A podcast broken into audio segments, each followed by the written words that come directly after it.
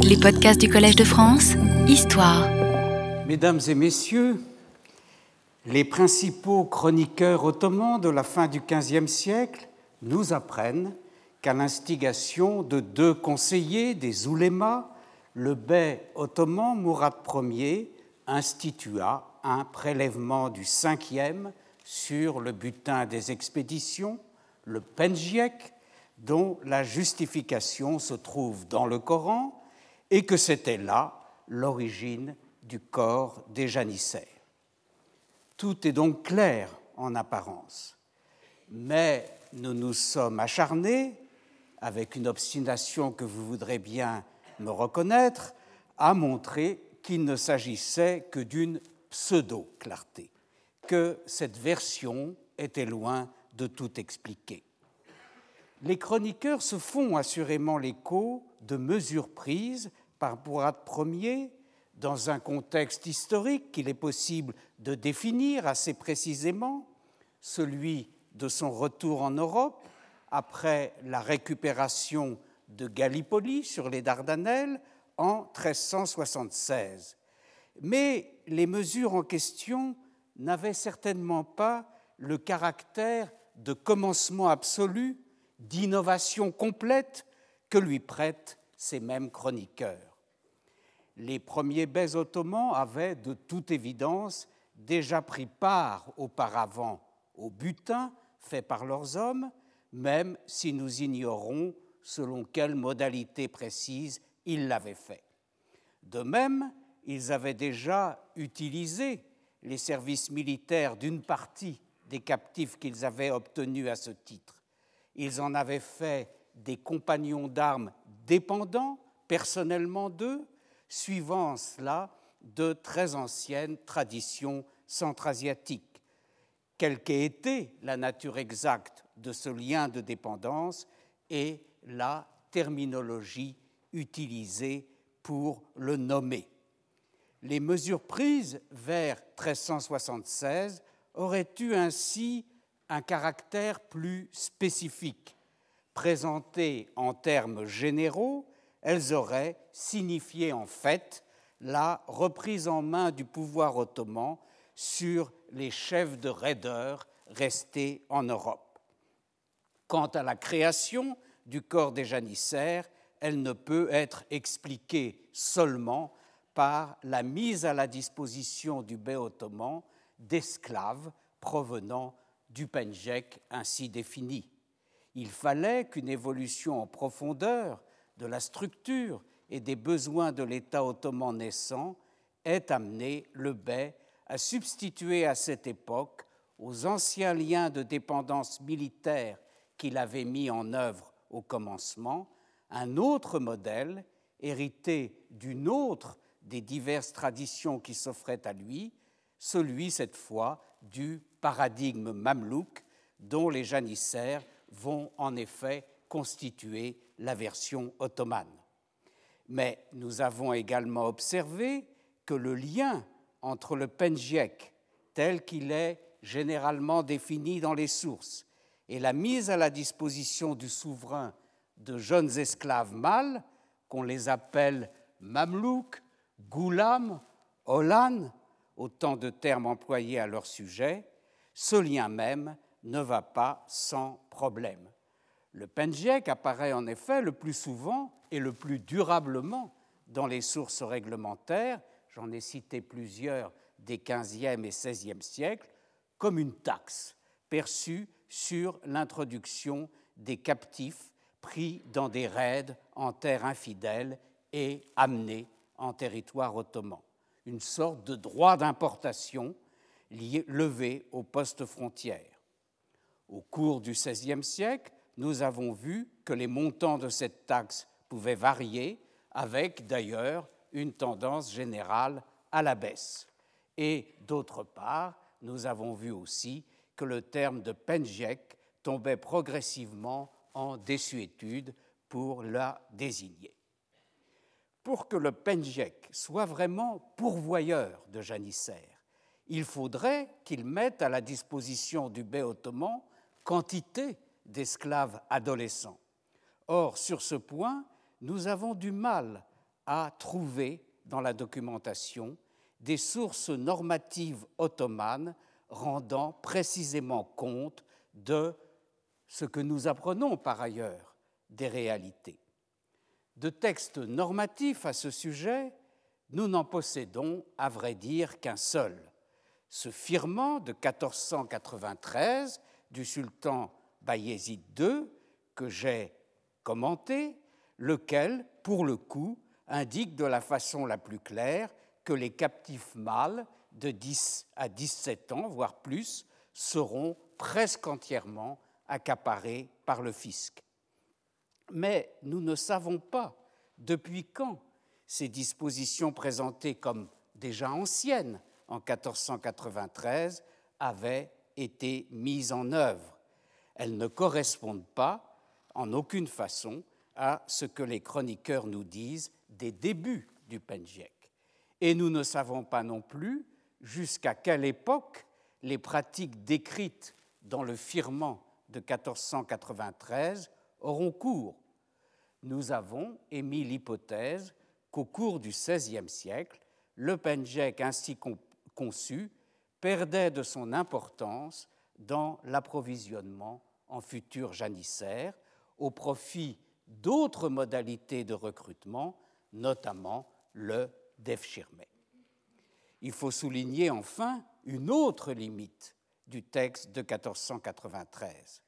Dans ce texte, le penjek, entendu comme une réquisition de tous les captifs de 10 à 17 ans, ne s'applique pas à toutes les situations possibles de capture d'esclaves, mais uniquement aux expéditions de pillage des baies d'Akenje, c'est-à-dire des baies de faiseurs de raids, faiseurs d'incursions d'Europe orientale dans les zones des Balkans encore chrétiennes. Encore, ces expéditions elles-mêmes ne sont-elles pas toutes concernées? Par la mise en œuvre du Penjek On lit en effet, en entrant plus avant dans le texte du firman de 1493, les dispositions suivantes. Le ne. Euh, euh, des dispositions suivantes. Les incursions des baies des marches frontières, est-il dit, des Uj Beileri, en pays ennemi, ce pays ennemi étant désigné par le concept de Dar al-Harb, le territoire de la guerre, réunissant des Akenje et des jeunes braves sont considérés comme des Aken, c'est-à-dire comme des vrais razzias. Au cas où les baies des marches frontières n'y vont pas en personne, mais joignent à leurs hommes des Akenje, c'est-à-dire des raideurs, et d'autres jeunes braves, et les envoient en pays ennemi, cette incursion est considérée non plus comme une Aken à proprement parler, mais comme ce que je traduirais par une expédition de brigandage. Le terme employé est haramilik. Sur ces deux genres d'incursion, on perçoit bien le penjek. Mais si les baies des marches frontières, tout en ne participant pas eux-mêmes à l'incursion, envoient un nombre d'hommes inférieur à 100, cette incursion est considérée comme du simple maraudage. Et le terme technique employé est cette fois tchete. Et dans ce cas, on ne perçoit pas le penjek à cette occasion. On voit combien ces dispositions restent malgré tout restrictives. Elles ne concernent finalement que les captifs, non seulement pris dans des raids, mais dans certains types particuliers de raids particulièrement importants. Et ce texte ne nous dit rien, au contraire, sur les diverses autres occasions de faire des captifs, notamment, tout simplement, les prises de ville et les batailles rangées. On prend des captifs à cette occasion, or le règlement du Penjek que euh, je vous ai lu et commenté ne parle pas de euh, ce type de situation. Or, nous savons que des jeunes gens capturés dans de tels contextes pouvaient devenir des janissaires, corps dans lequel ils seraient d'ailleurs considérés comme des penjiekolane, c'est-à-dire des garçons provenant du butin, par opposition notamment aux recrues provenant du Defchirmé. Même si on admet qu'au départ, le corps des janissaires a été en effet créé avec des esclaves provenant des raids des baies des frontières en Europe orientale, cela n'est, en tout état de cause, pas resté vrai. Et la notion de Penjiekolane est devenue, dans les faits, beaucoup plus large que les conditions de perception du Penjek telles qu'elles sont définies par le règlement de 1493. Que lit-on par exemple dans un texte comme les Gazavat, les guerres saintes du euh, sultan euh, Mourad II À propos des suites d'une bataille fameuse, la bataille de Varna en 1444, qui fut euh, l'événement décisif de la croisade du même nom, de ce qu'on appelle la croisade de Varna. Eh bien, ce texte, ce passage des Gazavad nous dit le lendemain, les troupes de l'islam continuèrent sans interruption à poursuivre et à massacrer les villes infidèles. Certains des combattants de l'islam firent prisonniers les villes infidèles et les amenèrent en présence du Padisha, c'est-à-dire de Mourad II, qui ordonna de réduire en esclavage les jeunes infidèles et de passer les adultes par le fil de l'épée. En ce qui concerne la part de Mehmed II dans le butin en esclaves réalisé à la suite de la prise de Constantinople en 1453, on peut citer un passage de l'histoire de Critoboulos d'Imbrose. Ce dernier ne se réfère pas expressément au Pendjek, et les esclaves mâles dont il parle semblent destinés au palais plutôt qu'au corps des janissaires. Mais la part du sultan reste bien mise en évidence par ce texte. Il le présente, il présente Mehmed II comme venant choisir dans le butin amassé par ses hommes ce qu'il désire pour lui-même. Et il est question de belles jeunes filles, mais aussi de magnifiques jeunes gens.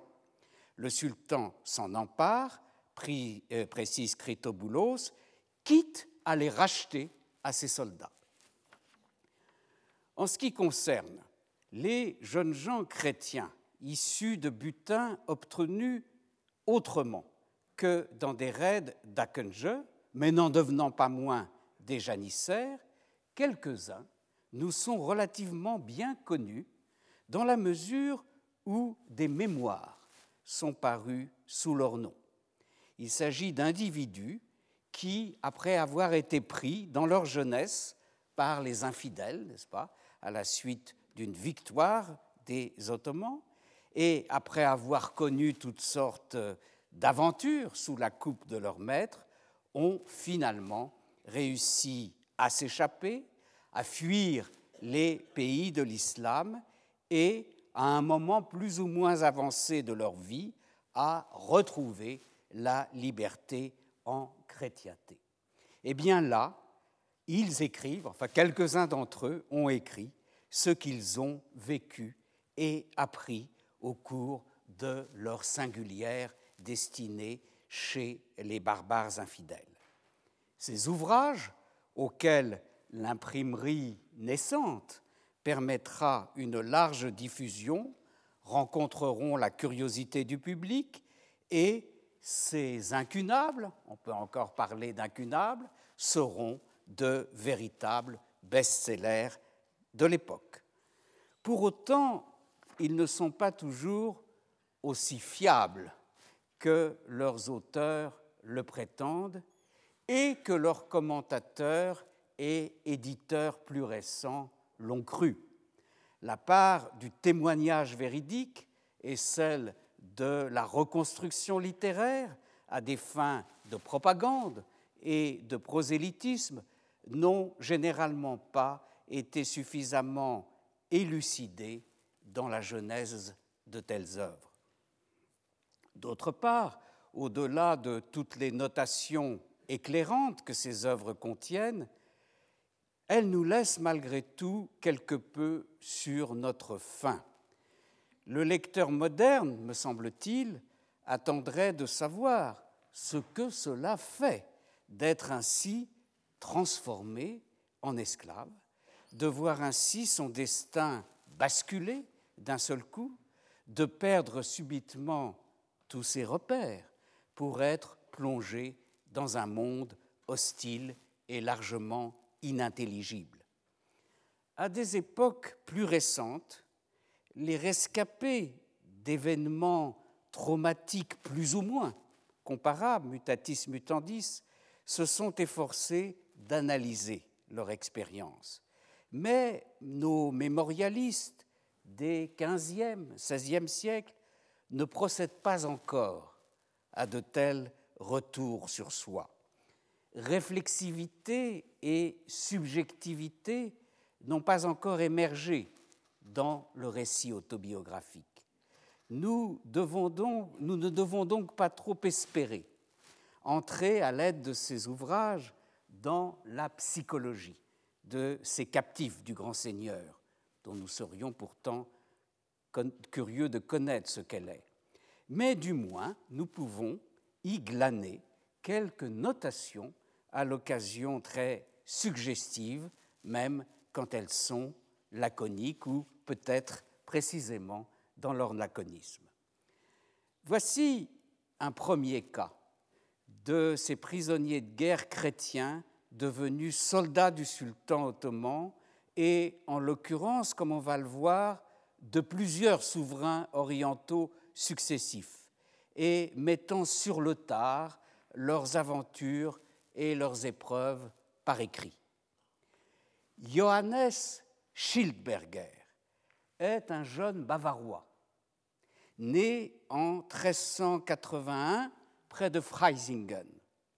En 1394, il entre, encore tout jeune comme vous voyez, au service du chevalier, chevalier bavarois, Linhard Reichstartinger, ce qui lui vaut de partir pour la Hongrie et de participer à la croisade contre les Turcs, pas celle de Varna, celle d'avant, conduite par le roi de Hongrie, Sigismond de Luxembourg.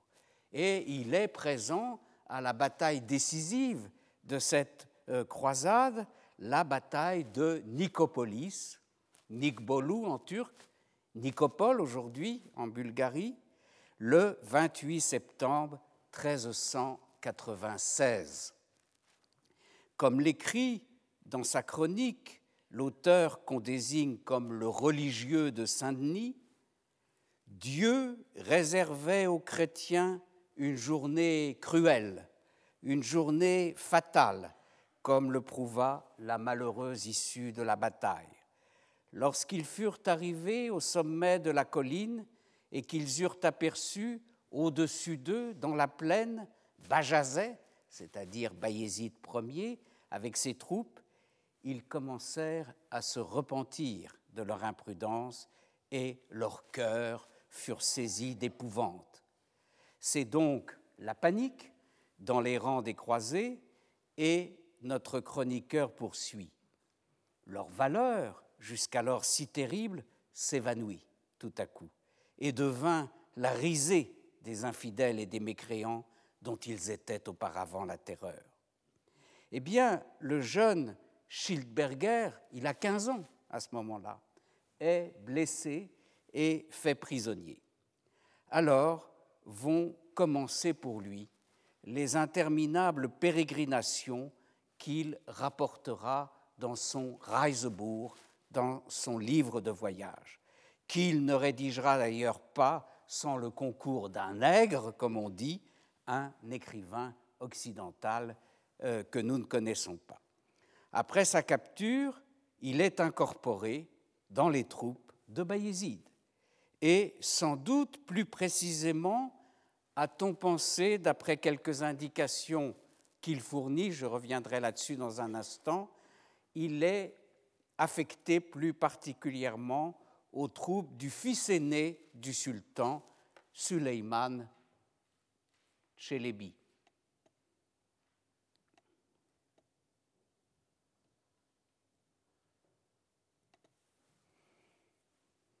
Il figure en tout cas dans les troupes ottomanes à la bataille d'Ankara le 28 juillet 1402. Cette fois, c'est Bayezid qui est vaincu, et il est vaincu par le terrible Tamerlan, Timur Lenk. Johann Schildberger, il a maintenant 21 ans, entre au service d'un fils de Timur avant de passer à celui d'un prince tatar du nom de Zegra, lequel deviendra Khan du Kupchak, c'est-à-dire des steppes du nord de la mer Noire et euh, de. Euh, oui, c'est ça, des steppes du nord de la mer Noire et de la Caspienne, ce que Schildberger appelle la Grande Tartarie. Donc, il va se trouver soldat en Grande Tartarie. Après la mort de ce dernier maître en 1419, Schildberger réussit à s'enfuir en bateau à Constantinople, qui n'a pas encore été conquise par les Ottomans, qui est encore byzantine à cette époque, et de Constantinople, il rentrera enfin dans sa Bavière natale via Kili, Kilia, à l'embouchure du Danube, la Moldavie, la Pologne et l'Autriche. Et il a désormais 46 ans et une certaine expérience. En Bavière, il deviendra le commandant de la garde personnelle du duc Albert III. Après une première édition à Augsbourg en 1475, ses mémoires, son Reisebourg, connaîtront de nombreuses rééditions par la suite. Je vous signale d'ailleurs qu'une traduction française de cet allemand méridional du XVe siècle a été récemment donnée euh, par M. Jacques euh, Rollet sous le titre Captif des Tatars et c'est paru euh, aux éditions Anacarsis en 2008. Ce qui intéresse directement notre propos dans ce texte a trait à la carrière militaire ottomane du jeune captif esclave. Donc ce n'est qu'une partie de euh, sa carrière d'esclave à la fin du règne de Bayezid Ier.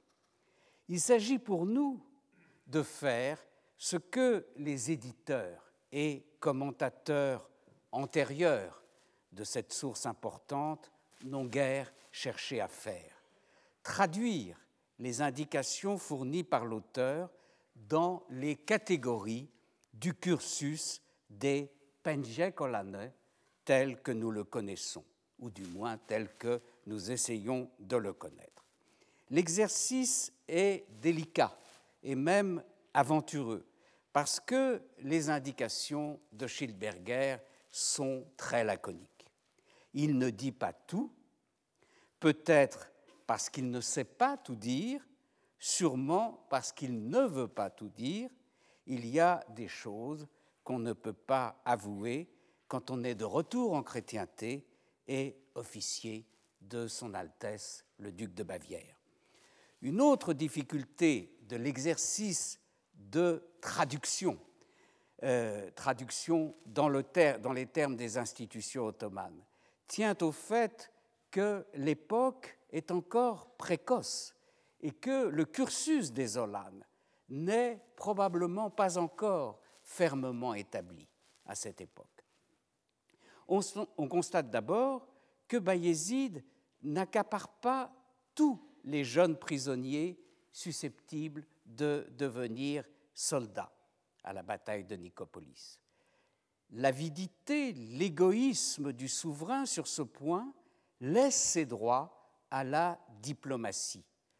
De tels captifs peuvent en effet tenir lieu de présents appréciés adressés à d'autres souverains musulmans qui en auront également l'usage et auxquels on souhaite faire plaisir de cette manière. Schildberger nous indique en effet que Bayezid décide d'envoyer au sultan mamelouk de l'époque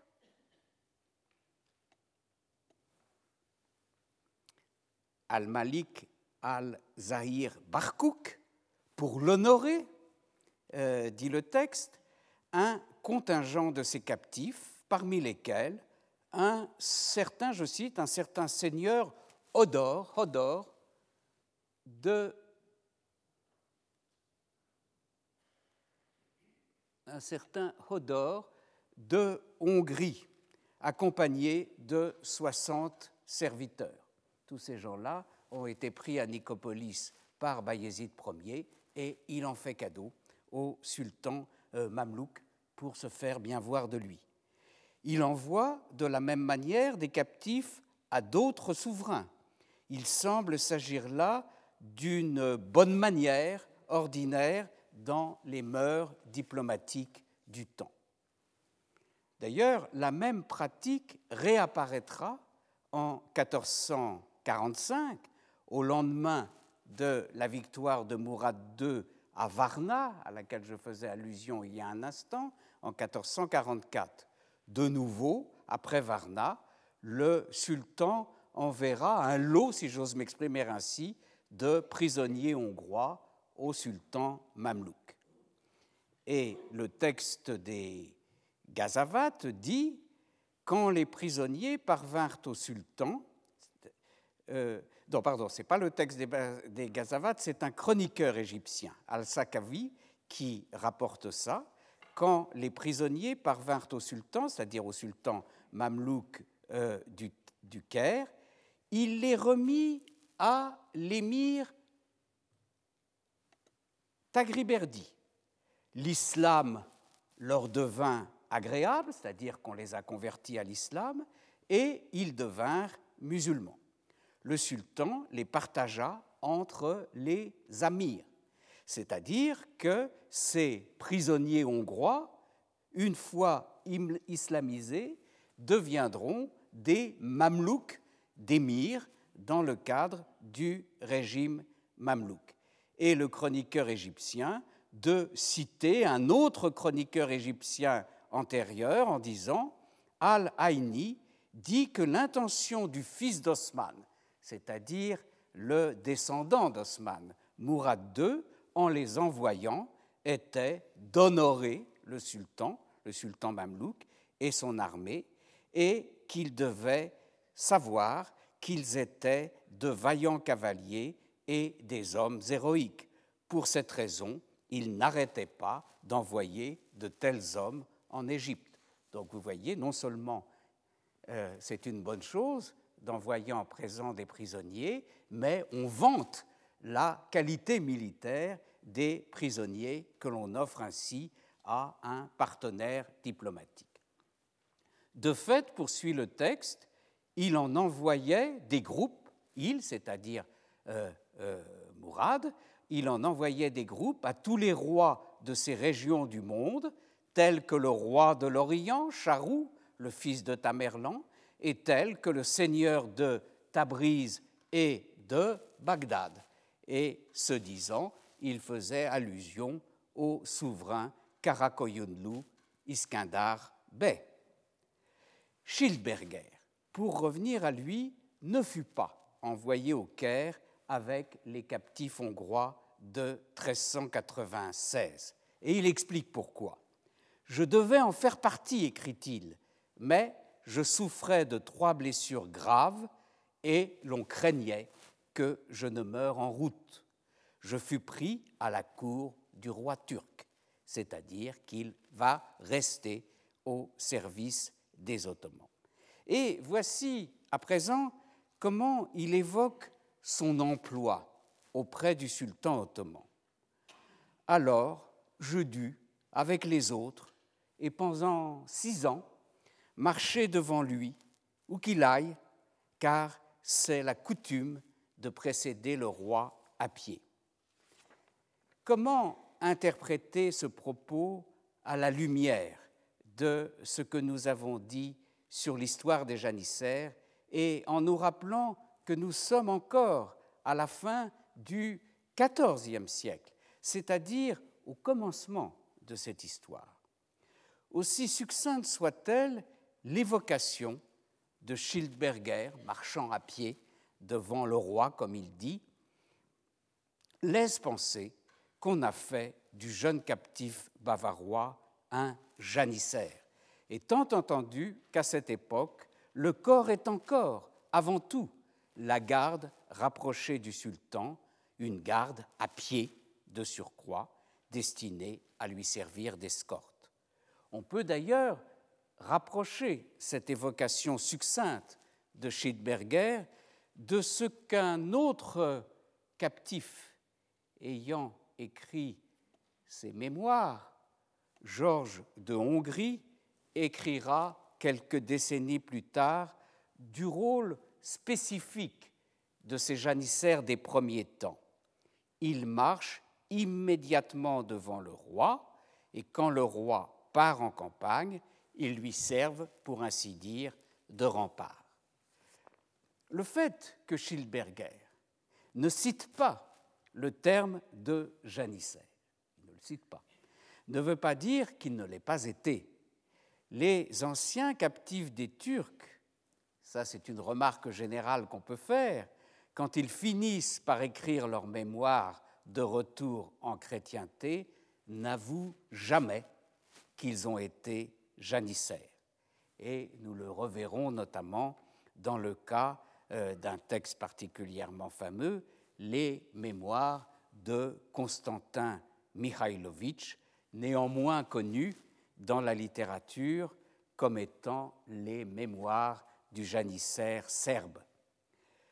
Ils n'avouent pas qu'ils ont été janissaires, peut-être parce que le mot même de janissaire est maudit en chrétienté, mais plus vraisemblablement encore parce que ce serait dire tout haut qu'ils se sont convertis à un moment donné à l'islam pour devenir janissaires, et qu'ainsi, fût sous la contrainte, ils ont vécu une partie de leur vie dans l'apostasie.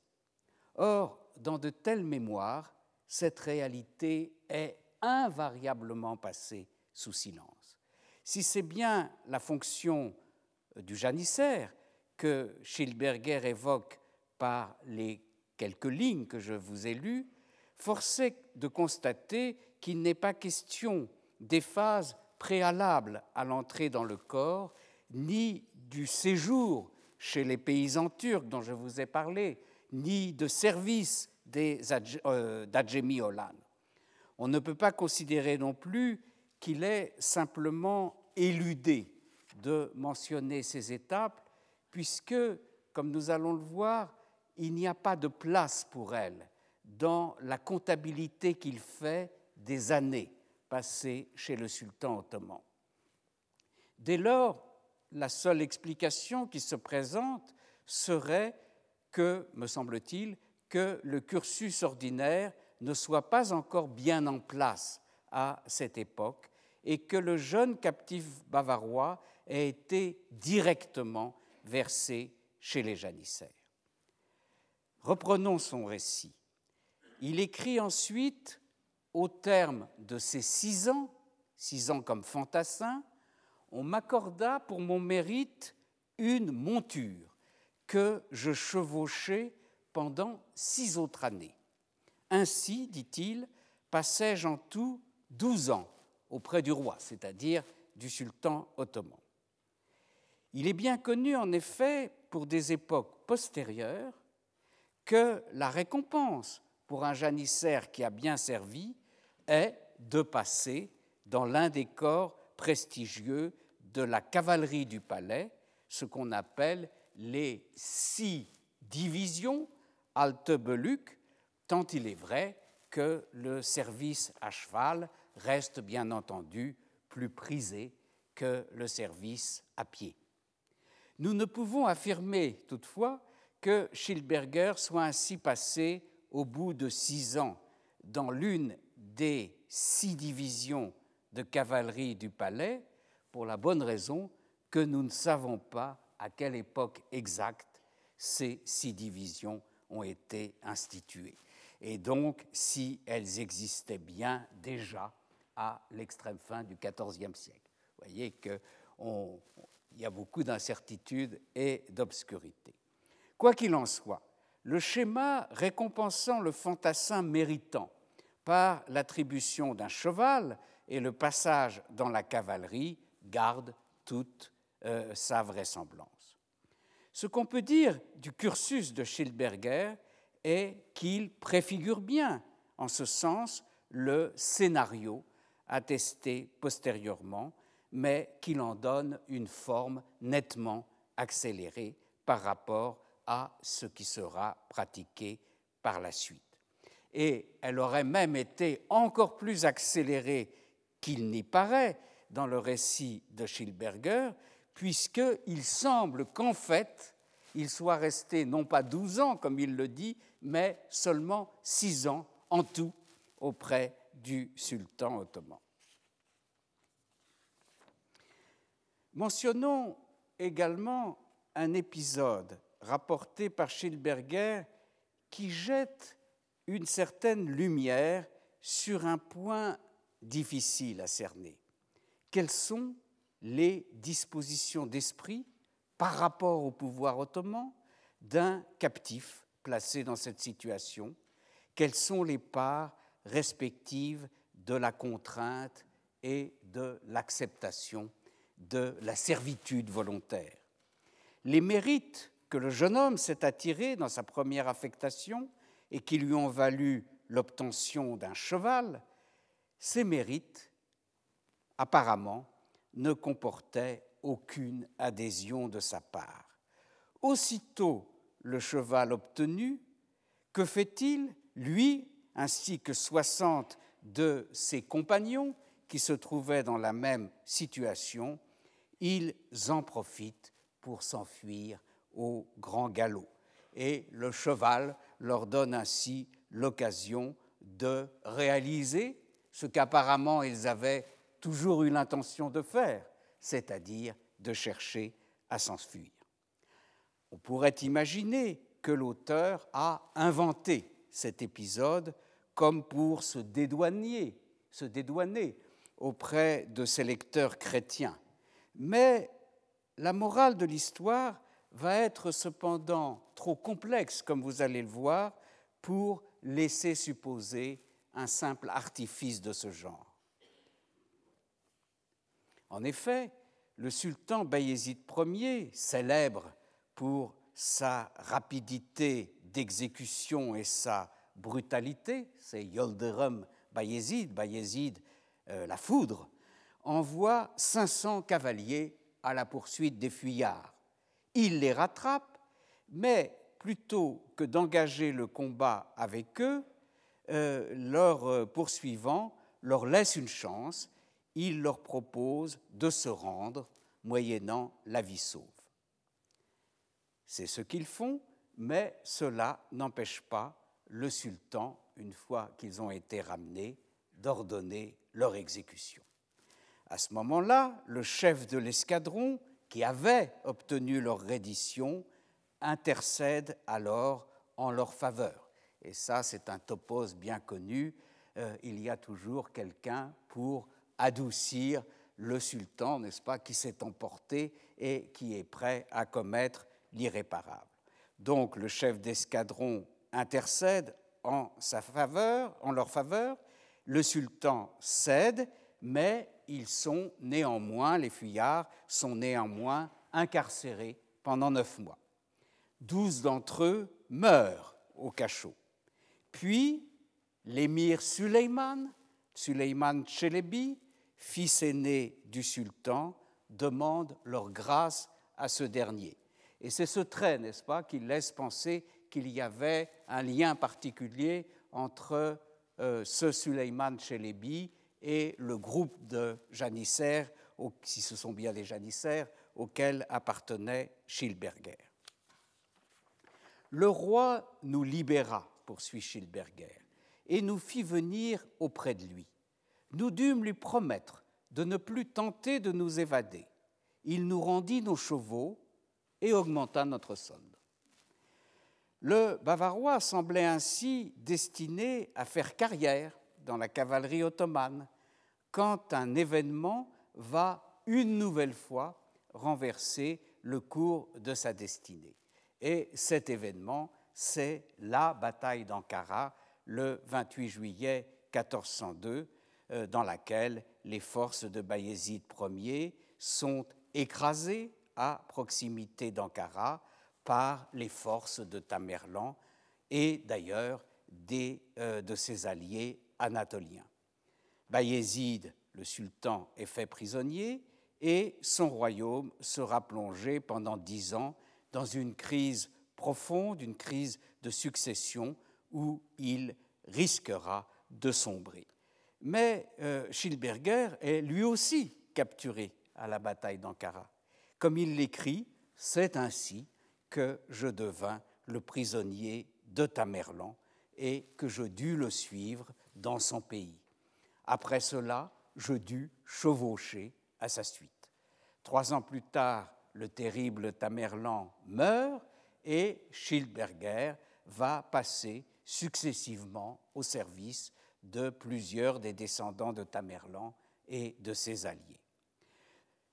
Nous ne le suivrons pas ici dans ces nouvelles aventures, ces nouvelles péripéties, puisque, encore une fois, c'est la partie ottomane de ces aventures qui nous intéressait plus particulièrement comme une illustration précoce, non sans incertitude, il est vrai, de recrutement de janissaires parmi les jeunes prisonniers de guerre faits sur le champ de bataille. Un autre exemple, plus tardif, puisqu'il se situe sous le règne de Mehmed II, au début de euh, la seconde moitié du XVe siècle, est fourni par ces mémoires auxquelles j'ai déjà fait allusion, les mémoires de Constantin, fils de Mihail, de Constantin Mihailovitch d'Ostrovica, en Serbie. Il s'agit là d'une source d'une grande richesse sur l'Empire ottoman de l'époque, même si beaucoup d'informations apportées restent difficiles à élucider, à interpréter et à valider. La genèse de l'œuvre, je vous en dis un mot, a été débattue et garde elle-même des obscurités. On s'accorde à penser, d'après l'analyse interne du texte, qu'elle a été dictée par Constantin entre 1497 et 1500, peu avant sa mort. Selon certains, il l'aurait fait, il aurait procédé à cette dictée en Pologne, mais le doute demeure car, d'une manière générale, on ignore tout de la vie de ce personnage après 1463, date à laquelle, gouverneur de la forteresse ottomane de Svetchach en Bosnie, pardonnez ma prononciation, il est capturé par le roi de Hongrie, Matthias Corvin, ce qui va lui permettre de dépouiller sa défroque ottomane et de repasser en chrétienté, n'est-ce pas? Ayant été euh, fait prisonnier par le roi de Hongrie, euh, il va euh, rentrer en chrétienté. La rédaction de ces mémoires, comme c'est régulièrement le cas pour les mémoires de captifs chez les Ottomans, n'est pas incontestablement exempte de préoccupations politiques. L'entreprise semble bien liée à la préparation d'une grande coalition contre les Ottomans mise sur pied par les deux souverains de la dynastie des Jagellons, le roi de Pologne Jean Albert, qui règne de 1492 à 1501, et son frère, également Jagellon, donc, le roi de Bohême, Vladislav II, qui deviendra ensuite également roi de Hongrie de 1490 à 1516. De fait, on possède deux traditions manuscrites de l'œuvre de euh, euh, Constantin Mihailovitch. L'une en tchèque, l'autre en polonais. Le manuscrit tchèque, le plus ancien du début du XVIe siècle, doit être considéré comme la version la plus ancienne conservée de ce texte. Cependant, elle a dû être précédée par une version antérieure en langue serbe et en caractère cyrillique, mais cette version initiale a disparu. Parmi les multiples sujets abordés dans ces mémoires, je vais m'attacher plus particulièrement à ce que dit Constantin de son entrée au service du sultan Mehmed II. Et il est nettement plus explicite, comme on va le voir, que Schildberger, même si euh, il n'identifie, hein, pas plus que le précédent, son affectation auprès du sultan. Euh, cela n'empêchera pas d'ailleurs la version polonaise du texte d'être intitulé, et donc cela vient un peu en contradiction avec ce que je suis en train de dire, d'être intitulé Patmietniki Janchara, pardonnez la prononciation, c'est-à-dire, pardon? Merci Alicia. Euh, ce, qui, veut dire, hein, je parle sous votre contrôle, les mémoires du janissaire. Bon, ça, c'est le titre de la version polonaise. Mais dans le texte lui-même, il ne dit jamais qu'il a été janissaire. Et quant à la version tchèque, son titre est euh, plus anodin puisque c'est Chronika Turecka, chronique turque, n'est-ce pas? Voilà, il n'en dit pas plus. C'est néanmoins la page de titre de la version tchèque imprimée qui nous révèle ce que fut le nom musulman de Constantin Mihailovitch et qui nous confirme donc qu'il avait bien été islamisé. Il s'appelait chez les Turcs Ishak Kaya. Né vers 1435 à Ostrovica, en Serbie, une localité qui, je crois, a disparu aujourd'hui, entre Nerodimlia et Sirinic, si je prononce bien, ou pas trop mal, il aurait fait partie, d'après ses propres déclarations, du contingent de 1500 cavaliers réclamé par Mehmed II à celui qui était alors son vassal, le despote, comme on l'appelait, de Serbie, Georges Brankovic prétendument pour lutter contre son vieux rival anatolien, le bey de euh, Karaman. Donc Mehmet II avait fait appel à un contingent serbe et Constantin prétend qu'il faisait partie de ce contingent de cavaliers serbes à la prise de Constantinople. Mais cette assertion est tout à fait sujette à caution car il était encore bien trop jeune en 1453 pour être euh, cavalier. Et à supposer qu'il ait vraiment participé au siège de Constantinople, ce pourrait être au mieux dans un rôle beaucoup plus modeste que celui de cavalier. Quoi qu'il en soit, on le retrouve deux ans plus tard, donc en 1455, établi, lui et sa famille, à Novo Bordo, au cœur de la riche région minière serbe, convoitée par Mehmed II. Et c'est à l'occasion du siège de la cité par le sultan que lui-même et ses deux frères sont capturés et réduits en esclavage. Et voici dans quels termes saisissants, comme vous allez le voir, il compte l'affaire, l'affaire de sa capture, dans le chapitre 27 de son ouvrage.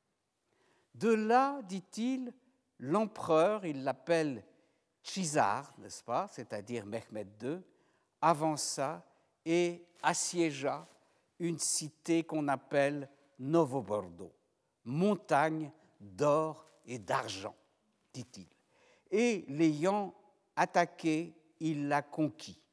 Mais au terme d'un accord de reddition avec la population au bout de 40 jours, il promit de les laisser conserver leurs biens et de ne pas réduire en esclavage leurs jeunes femmes et garçons. Et quand la cité de Novo-Bordeaux se fut rendue, l'empereur ordonna qu'on fermât les portes, à l'exception d'une petite porte qui devait rester ouverte.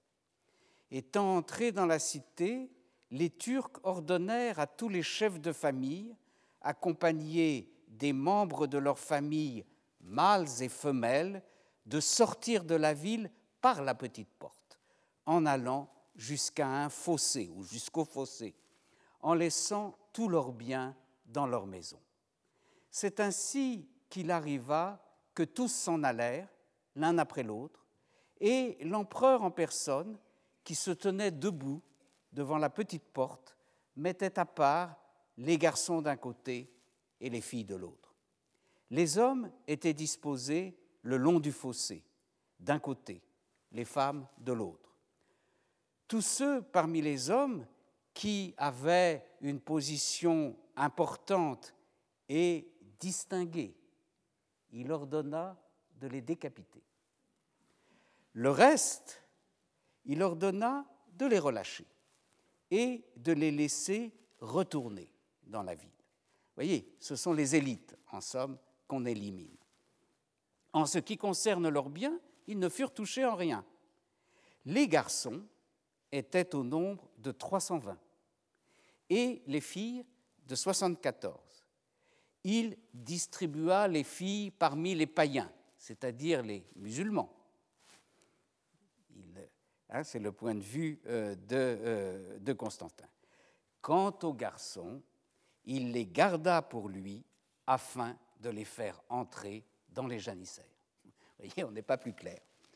Et il les envoya au-delà de la mer, en Anatolie, où ils sont maintenus.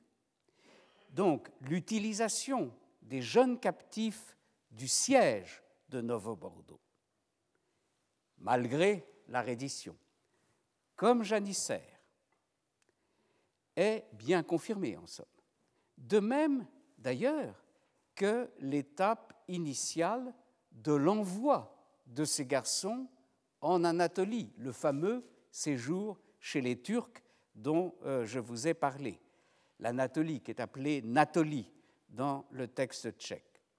Cependant, Constantin met lui-même et ses frères, ainsi qu'une bande à laquelle ils auraient appartenu, à part de ce traitement général des jeunes prisonniers masculins du siège de Novo-Bordeaux.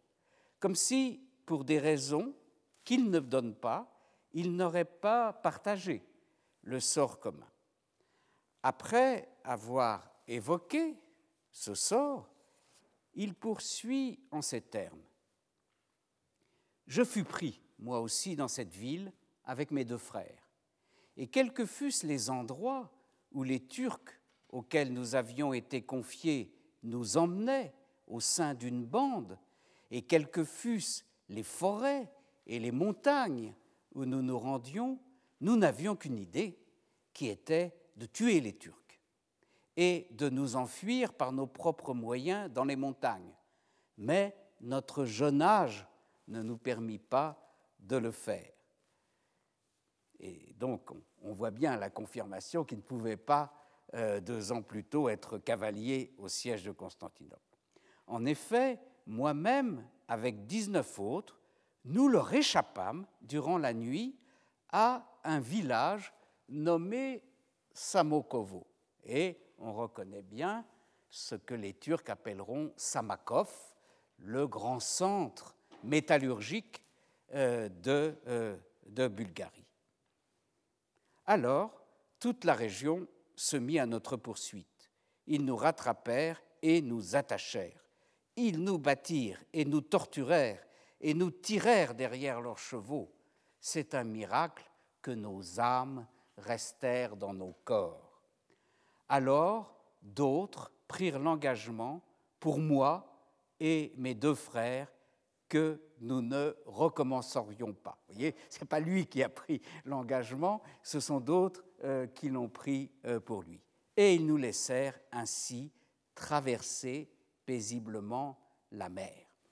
Cette dernière mention semble bien indiquer que les trois frères soient finalement passés, comme il était normal, en Anatolie. On ne voit pas en effet pourquoi on leur aurait fait traverser la mer s'il s'était agi de les amener depuis la Serbie, où ils avaient été pris, à Edirne, à Andrinople ou euh, à Istanbul. D'ailleurs, quand Constantin évoque clairement dans un autre passage les garçons séjournant chez les Turcs en travaillant sans recevoir de solde, ce qui correspond tout à fait à ce que j'avais pu vous dire, n'est-ce pas, de la phase précédant le service des Adjémiolanes à proprement parler, il les désigne toujours comme les garçons au-delà euh, de la mer. Au demeurant, il n'est plus possible de suivre ensuite de manière précise, et je mesure votre déception, les destinées de Constantin et de ses frères. Les allusions qui y sont faites dans la suite de l'ouvrage sont discontinues, elles sont aussi parfois incohérentes et sujettes à caution. Peut-être a-t-il voulu, ce n'est pas exclu, brouiller les pistes en ce qui le concernait euh, personnellement. Constantin évoquera le siège de Belgrade de 1456 comme s'il en avait été témoin, ce qui n'est guère vraisemblable, car cela aurait réduit à un an toute sa préparation comme janissaire. En revanche, il se devait bien d'évoquer ce siège dans son livre, puisqu'il s'agit du grand échec de Mehmed II dans la période où lui-même est prisonnier des Turcs. Il évoque d'autre part le sort de huit jeunes Serbes qui avait été également fait prisonnier à Novo-Bordeaux et qui faisait en, outre partie du même groupe que Constantin et ses frères. Comme euh, l'heure a tourné, je vois que je dois remettre à la semaine prochaine la suite des aventures de euh, Constantin, mais euh, vous voyez, en, en considérant ce qui arrive à cet autre groupe de huit prisonniers. Je crois qu'on comprend mieux ce qui s'est passé. En réalité, Constantin et ses frères et d'autres garçons devaient, en principe, par le choix de Mehmed II, devenir des pages du palais à Edirne ou à euh, Istanbul et ne pas traverser la mer. Mais on peut imaginer que c'est leur tentative de fuite à Samakov qui fait qu'on aurait renoncé, si vous voulez, à faire d'eux immédiatement des pages du sultan, n'est-ce pas? Ils avaient trop montré un esprit de rébellion et que, euh, dans ces conditions, on les aurait euh, réduits au sort commun des Adjémiolas. Mais euh, quant à ce qui va arriver, à ceux qui ont été directement emmenés à Edirne comme page euh, de Mehmed II, et que nous verrons la semaine prochaine, nous verrons que euh, c'est bien tragique. Je vous remercie.